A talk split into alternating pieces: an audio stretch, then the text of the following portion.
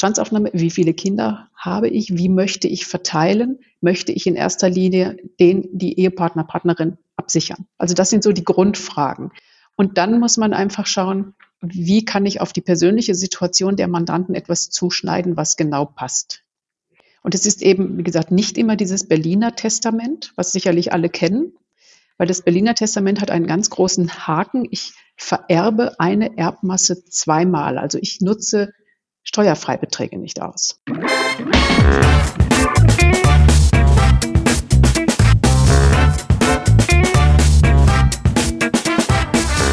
Ich begrüße euch super herzlich zum Her Money Talk, dem Geld- und Karriere-Podcast für Frauen.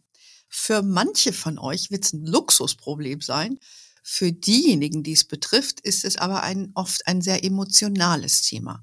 Ich spreche heute über das Vererben einer Immobilie, bei dem es ja auch häufig zum Streit kommt. Wir wollen mal schauen, worauf man beim Vererben einer Immobilie achten soll und welche Möglichkeiten es gibt, Erbschaftssteuer eventuell zu sparen. Meine Expertin ist dazu heute Christiane Warnke. Christiane ist euch sicherlich vertraut als äh, treue Podcast-Hörerinnen Sie war schon mehrfach bei uns zu Gast. Sie ist Anwältin und spezialisiert auf Familien- und Vertragsrecht. Und ich freue mich, dass wir zwei über dieses wichtige Thema heute wieder sprechen dürfen. Willkommen zurück im Podcast, liebe Christiane, und ganz lieben Dank schon mal, dass du dir Zeit genommen hast, weil ich weiß, du bist sehr, sehr busy. Herzlichen Dank, Anne, dass ich wieder dabei sein darf. Es macht mir sehr viel Spaß, meine Themen zu verbreiten. Ich darf noch ergänzen, auch das Erbrecht ah. gehört eben dazu. Darum hast du mich ja gefragt heute, aber alles okay. Ich will versuchen, ein bisschen Licht ins Ganz Dunkel genau, zu bringen. Weil das ist ein recht komplexes Thema. Christiane, du bist ja kurze zertifizierte oder bald zertifizierte Testamentsvollstreckerin.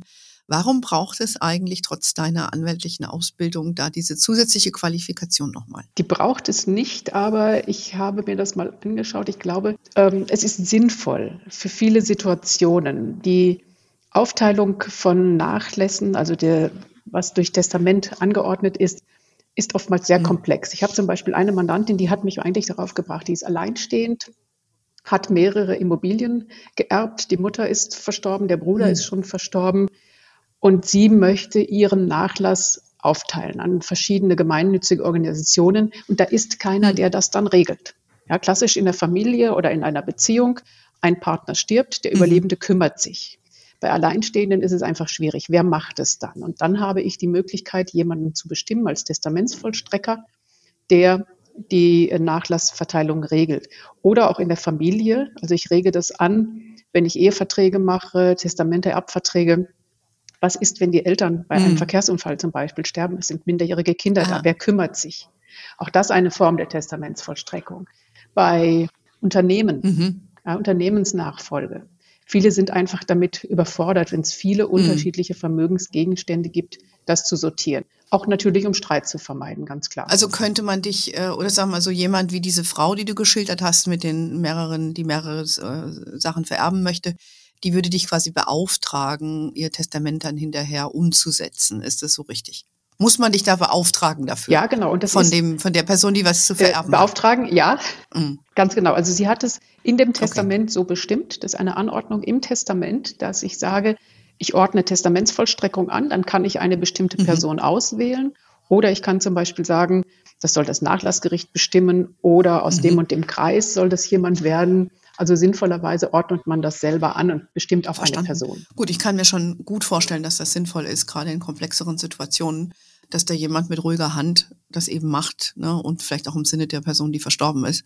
Ähm, und nicht, weil die dann hinterher sich streiten, weil das ist ja dann oft der Fall. Leider, leider, leider habe ich ja auch schon. Genau, erlebt. genau. Ähm, ja. Okay, interessant.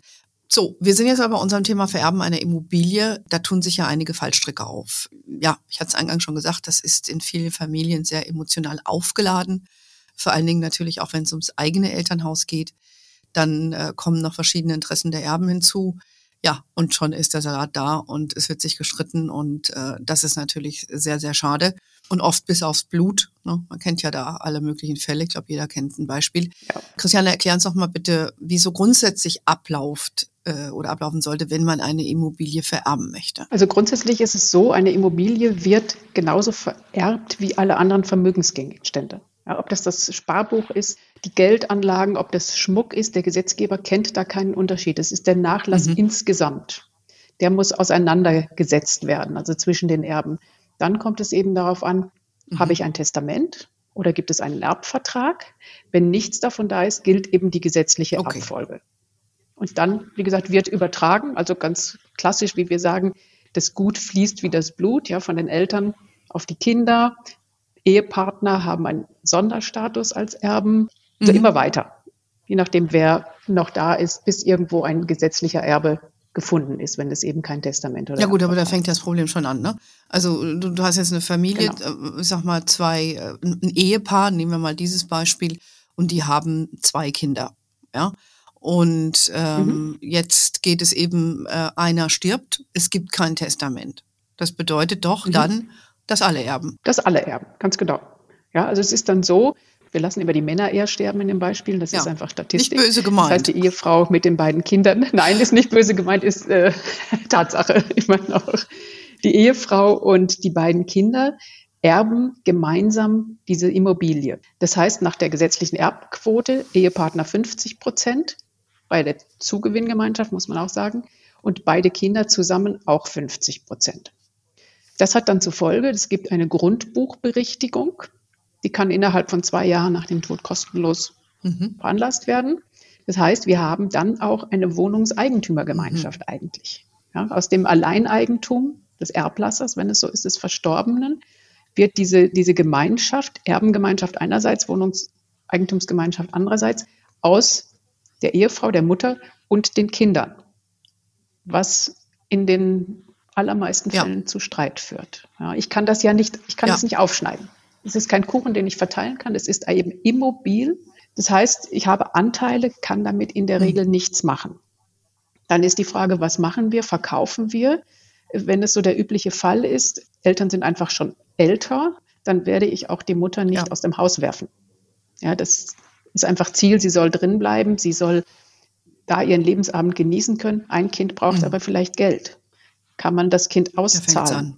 Ja, bei den aktuellen Werten ich glaube, wenn wir hier in unserem mhm. Kreis gucken, rund um München oder Oberbayern, wird es sehr schwierig. Genau. Also da ist eigentlich Streit programmiert. Ja, einer sagt, ich will jetzt Geld. Was interessiert mich die Hütte? Interessiert mich gar nicht. Ich wohne eh weit weg. Ich habe mein Haus. Ich möchte mhm. gern das Geld haben.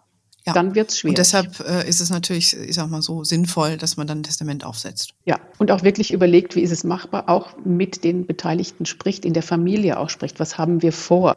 Es ist ja ganz oft so, dass man sagt, also der Überlebende von uns soll einfach weiter mhm. drin leben können. Der soll mhm. abgesichert sein. Ja. Dann gibt es diese Konstruktion, dass man sagt eben Pflichtteilsstrafklauseln für die Kinder. Wenn ihr nach dem Tod des ersten Elternteils den Erbanspruch geltend macht, bekommt ihr nur einen Pflichtteil. Beim Tod des zweiten dann auch nur. Also euer Erbanspruch verringert sich. Oder man macht es über einen Erbvertrag, der notariell zu beurkunden wäre, dass wirklich alle Beteiligten vertraglich vereinbaren, was in dem Fall der Familie nach dem Tod der Eltern passiert. Mhm. Oder besonders des ersten Elternteils eben, welche Rechte der Überlebende hat oder dass die Kinder dann einfach verzichten und sagen, wir warten auch ab, bis der zweite Elternteil gestorben ist und regeln das dann unter. Also das wäre ja für mich jetzt mal die sinnvollste Lösung, dass man sagt, der Teil bleibt, ja. äh, der ja. verbleibende Elternteil, in dem Fall jetzt unser Beispiel die Mutter, ja. bleibt drin, die Kinder verzichten auf ihr Erbteil, die müssen dem aber nicht zustimmen, oder? Das, das kann, es kann man mit testamentarisch festlegen. Und das ist, glaube ich, der geringste Stress. Und dann, wenn die Mutter verstirbt, dann erben das die Kinder. Äh, ja, dann hast genau. du aber noch mal ein anderes äh, Thema. Dann geht's ja auch wieder los. Ne? Richtig. Ne? Genau, das ist das nächste Thema, ja. Das, das hatte ich ja. gerade, äh, eine Familie mit sechs mm. Kindern, ja, das kannst du dir vorstellen. Mhm. Also Kinder, ist, die waren alle über 50. Ja. Ja, aber der Vater zuletzt gestorben, ein an sich sehr schönes Haus. Einer sagt, nein, das ist mein Elternhaus, das will ich erhalten. Es waren dringend Renovierungsmaßnahmen erforderlich. Dafür will er natürlich nicht zahlen. Der eine will drin wohnen. Der nächste sagt, das Grundstück ist so groß, das können mm. wir teilen. Wir machen alle super Gewinn. Das wird schwierig. Genau, und das ist jetzt so ein Thema. Ich sag mal, äh, wenn dann der letzte Elternteil stirbt, wenn die vorgesorgt haben, haben ein Testament, dann haben die wahrscheinlich auch für diesen Fall vielleicht schon was geregelt, oder? Dass wenn der letzte, der, der zweite Ehepartner verstirbt, der noch im Haus wohnte, dass dann die Kinder alles erben, oder heißt es einfach nur, die Kinder erben und dann müssen die sehen, wie sie klarkommen? Was ist so der gängige In der Fall? Regel ja. Ja, das ist so der gängige hm. Fall, dass man wirklich sagt, also das ist ja immer noch in dem Hinterkopf so dieses typische Berliner mhm. Testament. Ja? Der überlebende Ehepartner ist erstmal quasi Alleinerbe, dann verbunden mit dieser Pflichtheitsstrafklausel und die Kinder sollen erst etwas bekommen, wenn der zweite Elternteil mhm. verstorben ist. Das klappt in ja, normalen Verhältnissen, würde ich nicht sagen, aber es klappt oft sehr gut, wenn die Beziehung Eltern-Kind intakt mhm. ist, dann kommt keiner auf die Idee zu sagen, ich will jetzt schon mhm. was. Aber das ist eben nicht der Normalfall. Und wenn einer einfach sagt, ich, ich schere da aus oder ich habe keinen Kontakt mehr zu den Eltern, ich brauche Geld, dann ist einfach eine Situation da, die ungut ist. Ganz klar. Da muss man den überlebenden Ehegatten absichern. Dafür gibt es Möglichkeiten. Okay. Aber gehen wir nochmal zurück auf dieses, beide sind verstorben und all die Kinder erben alles. Wie kann man dann dafür sorgen, dass da der Streit irgendwie ausbleibt? Weil wie du sagst, in deinem Beispiel mit den sechs Kindern, das stelle ich mir schwierig vor. Ja, ist es auch, weil du kriegst sie ja nicht an einen Tisch.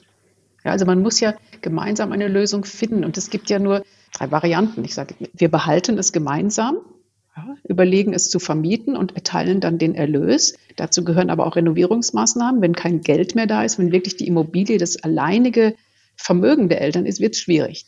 Ja, dann kann vielleicht einer auch gar nicht zahlen, hat selber eine Familie verkaufen, Erlös teilen. Mhm. Wäre die, ich sag mal, die einfachste die emotionale Lösung Seite wäre die einfachste ja, Variante. Richtig. Vor. Ja. Mhm. Genau, das ist aber die Schwierigkeit. Und wenn überhaupt nichts zustande kommt, könnte einer auf Auseinandersetzung Erbengemeinschaft klagen, Teilungsversteigerung. Das ist eine sehr unschöne und auch teure Variante. Mhm emotional natürlich auch sehr belastend. Gut, dann wäre es wahrscheinlich in so einem Falle sinnvoller, wenn man einen Streit nach dem Tod vermeiden möchte, dass die Eltern irgendwie Vorkehrungen treffen, zu sagen, okay, die Kinder erben, aber vielleicht, dass man bestimmt, wer dann da drin wohnen bleiben darf, weil sich vielleicht schon ein Kind geoutet hat und gesagt, möchte ich gerne, warum auch immer. Ja. Und die anderen müssen dann aber ausgezahlt werden. Richtig. Ja, das muss man genau. sich dann leisten. Und können. da einfach Vereinbarungen finden. Das muss man sich leisten können, aber es ist, würde schon helfen, dass man sagt, eine Auszahlung zum Beispiel nicht in einem Betrag dass das stufenweise geht, also wie, wie eine Darlehensregelung. Mhm. Ja, also es geht wirklich dann der Streit bis ins kleinste Detail. Okay, okay. Also kann man lösen. Äh, ich habe das bei mir in der Familie auch schon gehabt. Dann wird halt, wurden die anderen abgefunden, äh, finanziell gesehen und das war dann, war dann genau. auch irgendwie für alle Teile in Ordnung, aber das äh, ist halt nicht überall machbar. Ne? Und äh, gerade wenn so ein Reno wie in deinem Beispiel so ein renovierungsbedürftiges Haus hast, ja, das ist äh, schwierig. Ja, ja, ganz genau. Also eine Mediation ist natürlich immer ein tolles Tool, wenn alle mitmachen. Viele sind dann noch sehr skeptisch, aber gerade für Streitigkeiten im Bereich Familienrecht, Erbrecht ist das wirklich sehr, sehr sinnvoll und es ist immer wieder erstaunlich, welche guten Lösungen dabei rauskommen. Weil das sind ja verschiedene Belange. Geld ist ja oft so ein Stellvertreter. Ja. Das sind sehr viele äh, Emotionen, die daran hängen. Und diesen Knoten kann jemand externes besser lösen als die Geschwister untereinander. Mhm. Ja, eine andere Situation, die ich auch, die ich auch gehört habe, es gibt, die Eltern haben zwei Häuser gebaut und die Mutter lebt noch in dem einen und äh, die eine Tochter wohnt in dem zweiten Haus. Und die hatten schon ein Testament, die haben vereinbart, dass die Mutter, wenn die verstirbt, dann erbt die Tochter, die nicht da lebt, dieses Haus. Und die Tochter bleibt in dem alten Haus. Ja, so für mich stellt sich dann aber die Frage, das neue Haus ist eben neu ja. Und äh, das alte Haus, das hat die Tochter dann auch schon renoviert, in der, wo sie da lebt. Ich könnte mir halt vorstellen, und die ist auch mit ihrer, das weiß ich jetzt auch, dass sie mit ihrer Schwester nicht so wahnsinnig einig ist.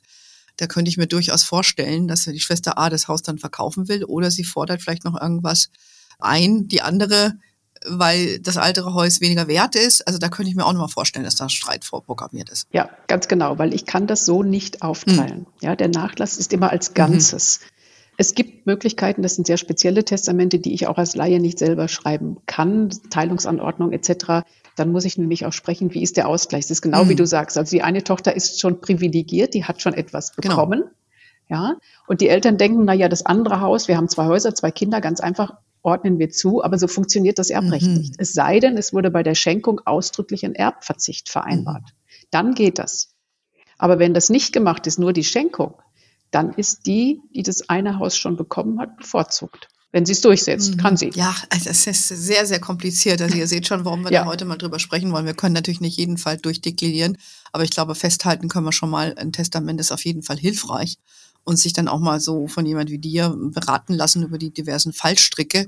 Vielleicht ganz kurz nochmal, wenn du, wenn du so ein Testament aufsetzt, vielleicht kannst du nur so ein paar Rahmenbedingungen abstecken was du aus deiner Sicht auf jeden Fall drin sein sollte? Oder die Fragen, die man sich stellen sollte, bevor man es aufsetzt? Also zu den, den Fallstrecken oder was, was will ich regeln? Man muss erstmal eine Bestandsaufnahme machen, was ist mhm. da? Was ist an Vermögen da? Welche unterschiedlichen Vermögensgegenstände gibt es? Also eben eine Immobilie, gibt es Geldanlagen, gibt es ich sag mal, wertvolle Antiquitäten, also normale Möbel, die auch gerne immer als Designermöbel bezeichnet werden, sind nichts wert. Da brauchen wir nicht drum, drum streiten. Dann gucken eben Bestandsaufnahme, wie viele Kinder habe ich, wie möchte ich verteilen, möchte ich in erster Linie den, die Ehepartner, Partnerin absichern. Also das sind so mhm. die Grundfragen. Und dann muss man einfach schauen, wie kann ich auf die persönliche Situation der Mandanten etwas zuschneiden, was genau mhm. passt. Mhm. Und es ist eben, wie gesagt, nicht immer dieses Berliner Testament, was sicherlich alle kennen, weil das Berliner Testament hat einen ganz großen Haken. Ich vererbe eine Erbmasse zweimal. Also ich nutze Steuerfreibeträge nicht aus. Genau. Ja, wir gehen jetzt einfach mal von, vom Geld mhm. aus. Immobilie ist ja ein bisschen rausgenommen. Wenn erst der überlebende Ehegatte von dem Verstorbenen das Erbe bekommt und dann die Kinder, dann zahle ich unter Umständen zweimal Erbschaftssteuer auf dieselbe mhm. Sache. Ja, also auf das, das Gelddepot. Nehmen wir mal an, es werden 700.000 Euro vererbt durch den mhm. Ehemann. Die Ehefrau hat 500.000 Freibetrag, das heißt, sie zahlt auf 200.000 Erbschaftssteuer. Richtig. Dann verwahrt sie dieses Geld, sie hat noch eigenes. Das heißt, nach ihrem Tod geht es auf das Kind, die Kinder über. Die haben 400.000 Freibetrag. Es ist immer noch dasselbe mhm. Geld. Ja, zahlen ah, wieder verstehe. Erbschaftssteuer. Mhm.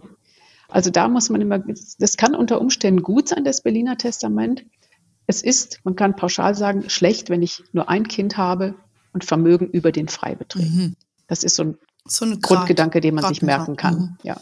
Okay. Ja. Ähm, das heißt, uns sind wir auch ein bisschen beim Thema Erbschaftssteuer, da haben wir eben auch schon ein bisschen drüber gesprochen. Also die Fragen, die du bestellt, man sollte sich ein bisschen mit Bestandsaufnahme machen, was hat man, wem will man ja. was hinterlassen und dann ja. äh, ein Testament aufsetzen. Ähm, ich glaube, wir haben das in anderen auch schon gehabt, dass die Formalität ist wichtig. Man kann das theoretisch selber machen, handschriftlich, ja, Richtig. aber das ist auch mal so ein Ding. Also muss halt eben handschriftlich sein oder man, man lässt es notariell ja. beglauben. Also ich bin da für Letzteres.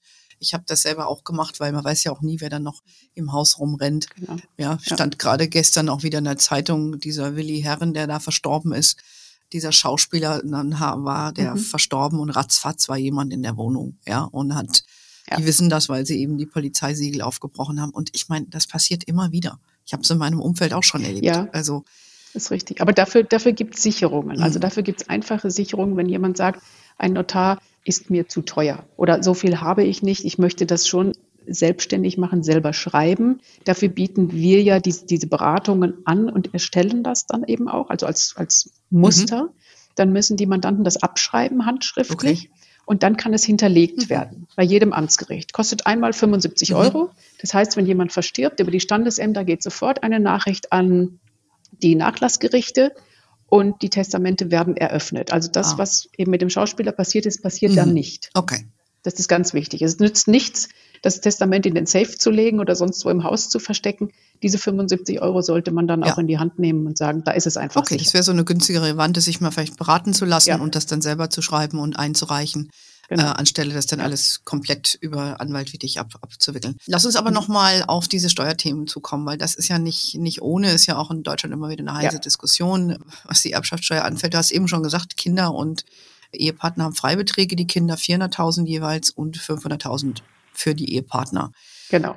Ja. Wie du schon sagtest, auch wenn man Immobilienpreise hat hier bei uns, da kommt so schnell an diese Summen ran. Was empfiehlt man denn da?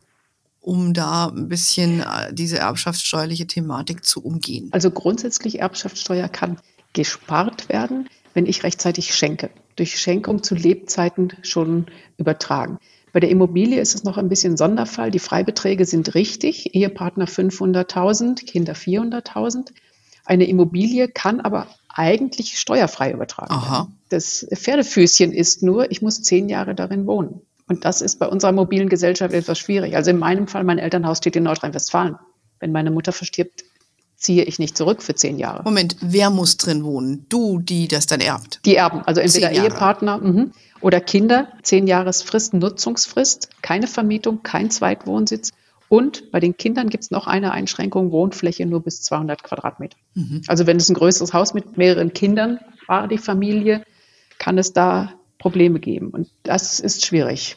Okay, aber Mhm. wenn man, man von der normalen Größe der deutschen Häuser ausgeht, so Ist schon 200 was, Quadratmeter ist ja dann schon Standard. Ja. Ne, Ist schon ein relativ großes Haus, äh, wenn man dann die Kinder da wohnen. Ich sag jetzt mal, äh, Tochter zieht mit Partner ein und, und Kind und die wohnen da zehn Jahre lang. Dann müssen die, wenn Mutter oder Vater verstirbt, dann müssen die Richtig, keine auf die Immobilie nicht. zahlen. Ja. Das ist Mhm. interessant. Auf die Immobilie. Auf die Immobilie. Ja. Das ist interessant. Ja. Habe ich nicht gewusst. Und was passiert dann aber mit anderen Familienteilnehmern?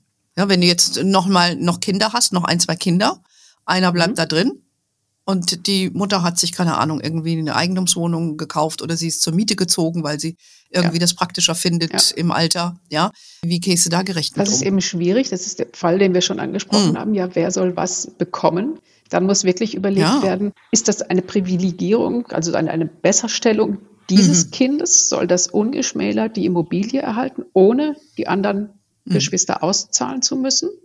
Ja, das ist machbar, Mhm. sorgt natürlich für Streit, klar. Oder überlege ich, wie kann ich es machen?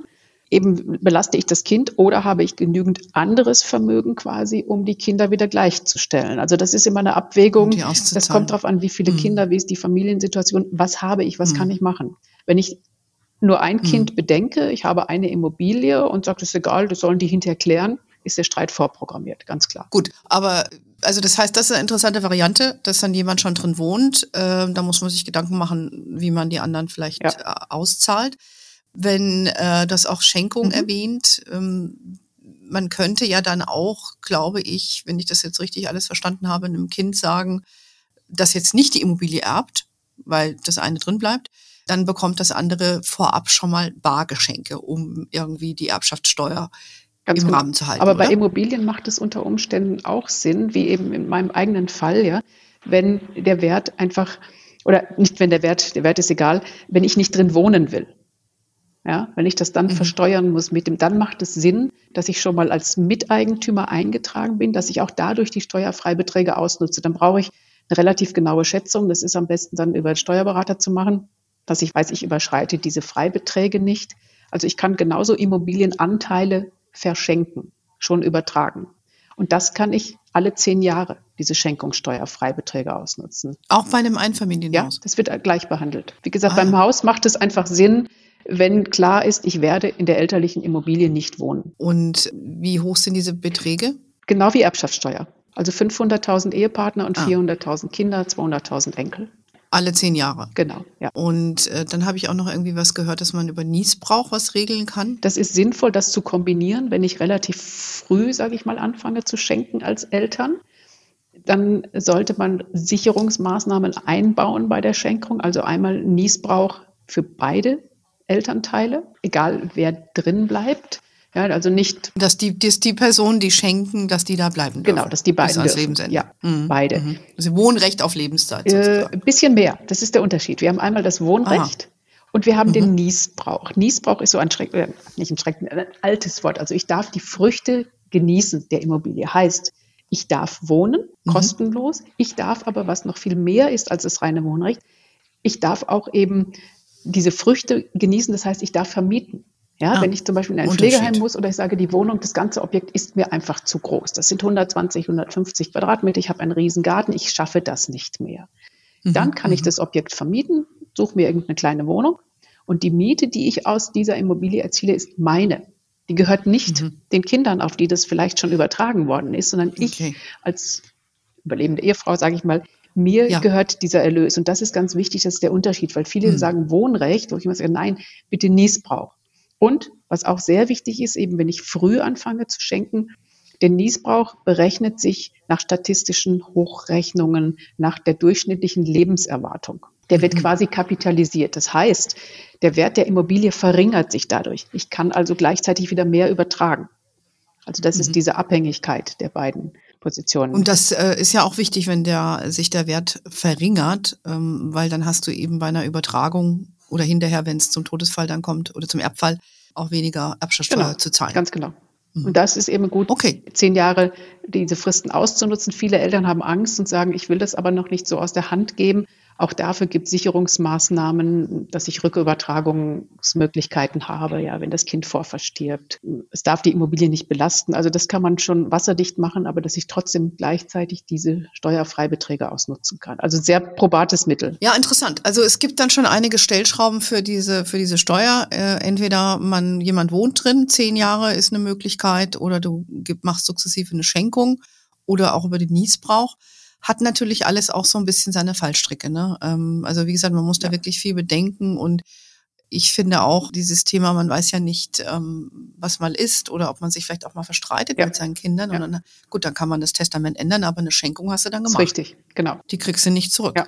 Ne? Gut, also nur also, wenn diese bestimmten Voraussetzungen mh. eingetreten sind, ein Streit gehört wahrscheinlich nicht dazu, das wirst du nicht nachweisen können in der Form. Mh. Deshalb gibt es einfach bestimmte ja, festgelegte Situationen, die man mit aufführt, eben keine Belastung alleine, wenn das Kind heiratet und macht keinen Ehevertrag, wo diese Immobilie beziehungsweise der Wertzuwachs, der ja bei einer Scheidung auszugleichen mhm. wäre, rausgenommen ist. Mhm. Mhm. Wenn die sich selbstständig machen und es die Immobilie nicht rausnehmen, alles solche mhm. Sachen. Das kann ich ganz gut regeln. Wenn ich wirklich sage, es ist mhm. ausschließlich vielleicht bei nur einem Kind einfach aus Steuersparnisgründen. Hm. Ja, also ihr seht schon, das ist ein sehr vielschichtiges Thema. Wir haben jetzt versucht, mal das ein bisschen ganz konzentriert anzugehen. Danke dir, Christiane, schon mal für die, für die ganzen Insights. Aber man merkt eben, wenn du erstmal anfängst, drüber zu reden, da gibt's nach wie vor viel drüber nachzudenken. Einfach so laufen lassen, finde ich, ist für viele, glaube ich, keine Option. Es gibt natürlich auch welche, die sagen, ist mir egal, nach mir die Sintflut. Ja. Aber ich finde schon, dass das äh, aus meiner Sicht, ich bin da eher eine korrekte Person. Ich regle sowas und ich habe da auch ein Testament und ich finde, da muss man sich ein bisschen Gedanken machen. Ab wie vielen Jahren vielleicht abschließend sollte man sich denn Gedanken machen, äh, wenn man was zu vererben hat, wenn man diese Schenkung machen möchte? Ich würde es nicht vom Alter abhängig machen, ich würde es von der Familiensituation abhängig machen. Ah. Ja, also wie gesagt, zum Thema nochmal Testamentsvollstreckung, wenn ich Eltern werde, ja, wenn Kinder da sind, wer regelt was, wer soll was bekommen, wer kriegt diese elterliche Sorge, wenn ich und mein Mann nicht mehr da bin, wer kümmert sich um die Kinder tatsächlich, wer kümmert sich um die Finanzen der Kinder. Das sind für mich so diese, diese Einstiegspunkte zu überlegen, was passiert. Oder mhm. ich bin alleinstehend und äh, ziehe ein Unternehmen auf oder steige irgendwo mit ein. Ja, auch Gesellschaftsanteile sind ja vererblich. Da muss ich mir gut überlegen, ja, wo soll ja. das hingehen? Da geben die mhm. Gesellschaftsverträge schon sehr viel vor. Die möchten natürlich nicht irgendjemanden drin haben. Aber das sind so für mich die Situationen, zu überlegen, lasse ich mich mal beraten, einfach um Streit zu vermeiden, auch um Geld zu sparen, ganz klar.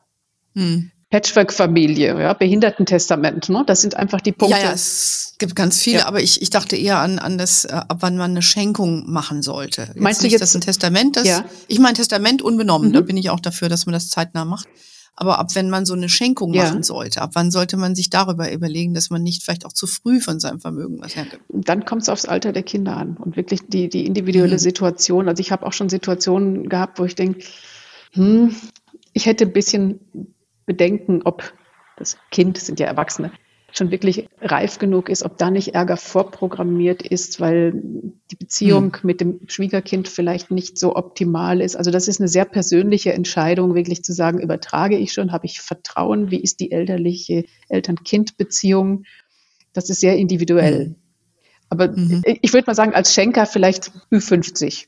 Mhm. Okay, als, als Grad, ja, äh, ja. Gradschnur. Grad. Dann, okay. Da wir ja alle okay. immer älter werden, kann ich mit 50, 60, 70, 80 äh, nochmal, habe ich viermal die Möglichkeit. Viermal schenken. Genau. Okay, alles klar. Gut, ich hoffe, wir konnten euch da ein paar Impulse geben. Denkt ein bisschen drüber nach, äh, wenn das für euch relevant ist oder vielleicht kennt ihr auch Fälle, vielleicht können Sie jemand anders da einen Tipp gebrauchen. Dann empfiehlt uns da gerne weiter und natürlich auch die Christiane. Und äh, ja, ich danke dir für deine Zeit, für deine Insights. Sehr gerne, hat Spaß gemacht. genau, wir schreiben ja auch immer mal über dieses wichtige Thema und daher gerne bei hermanni.de vorbeigucken, unseren Newsletter abonnieren, dann erfahrt ihr natürlich auch, wenn Gäste wie Christiane zu uns kommen. Ihr wisst, wir sind auf Facebook, LinkedIn, Instagram, we are wherever you are. In diesem Sinne, have a wonderful day. Until next time und ciao. Ciao. Und tschüss, Christiane. Danke dir, Anne. Ciao.